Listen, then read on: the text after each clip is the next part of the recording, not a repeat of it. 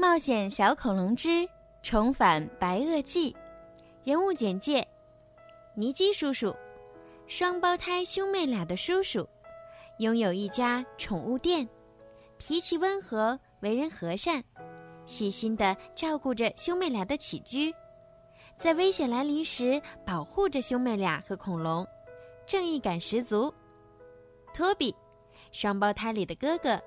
喜欢恐龙，读了很多有关恐龙的书，是一名小小恐龙专家，聪明机灵，总能想到办法帮大家解围，在冒险过程中引导照顾大家，是个称职稳重的哥哥。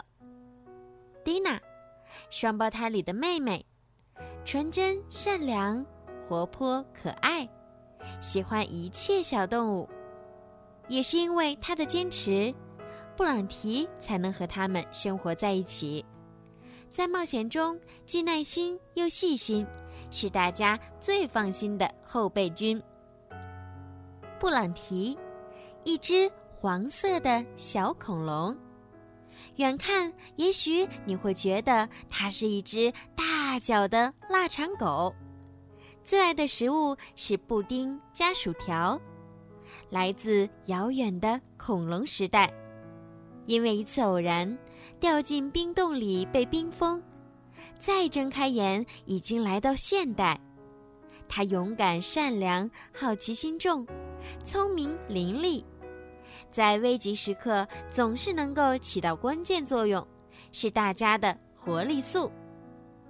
福特斯，会飞的恐龙。和布朗提一起被冰封在洞里，最大的爱好就是睡觉和吃鱼，有着和庞大体型不符的憨厚可爱。看起来笨笨的他，却有一个关键性的隐藏技能，那就是穿越时空。卡哈肖教授，邪恶的教授，想要抓住恐龙并将它们作为实验的对象。坏主意层出不穷，他在秘密实验室里总是造出破坏力极强的危险工具，是恐龙和兄妹俩的主要敌人之一。大鼻子记者斯诺多，第一个将布朗提公布于众的人，为了成名，不惜和卡哈肖教授联手实施邪恶的计划，但本身没什么主意，是个有些蠢的随从。鬼把戏。布朗提安静地躺在沙发下，从缝中偷看着外面。他看到了男人黑色的大皮鞋。当鞋子走到沙发前，一只小黄爪子从沙发边缘伸出来，试图去解开鞋带儿。说时迟，那时快，男人迈开了脚步。布朗提抓着鞋带儿，砰的一声。男人摔倒在地，小恐龙大吃一惊。男人的假发掉了，露出了亮亮的脑袋瓜儿。当然，这不是别人，正是卡哈肖教授。他转过头，发现了小恐龙。啊，你在这儿！他生气的发出嘘声，并飞快的跑过去抓住了布朗提。小恐龙疯狂地踢着腿，但是卡哈肖教授才不会给他机会逃跑，就像塞一块脏手帕一样，他把布朗提丢进了大袋子里。咔嗒啪，袋子被死死地系上。